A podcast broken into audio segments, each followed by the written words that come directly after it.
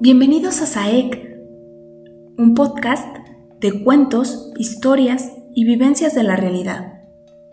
Coincidencias que cuestionan nuestra manera de ver el mundo.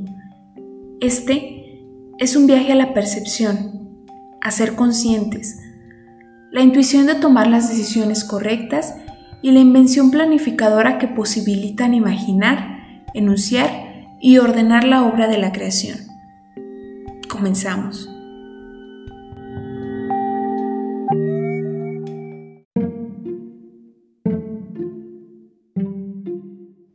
El burro y el tigre.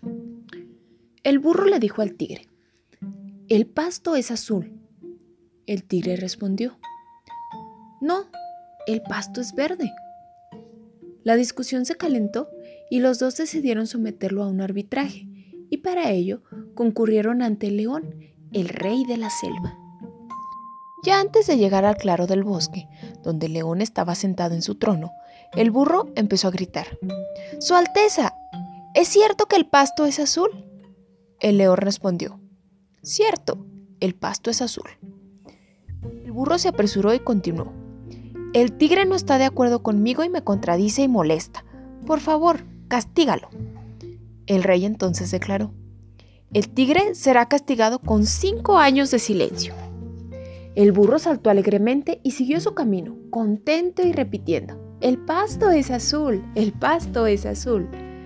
El tigre aceptó su castigo, pero antes le preguntó al león, Su Majestad, ¿por qué me ha castigado? Después de todo, el pasto es verde. El león respondió, de hecho, el pasto es verde. El tigre preguntó, entonces, ¿por qué me castigas?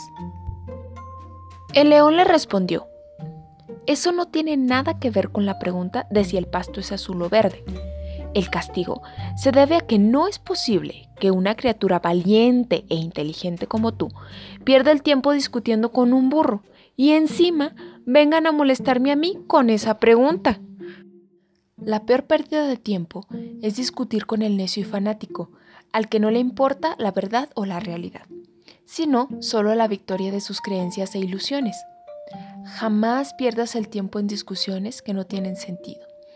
Hay personas que por muchas evidencias y pruebas que les presentemos, no están con la capacidad de comprender y otras están cegadas por el ego, el odio y el resentimiento. Y lo único que desean es tener la razón aunque no la tengan.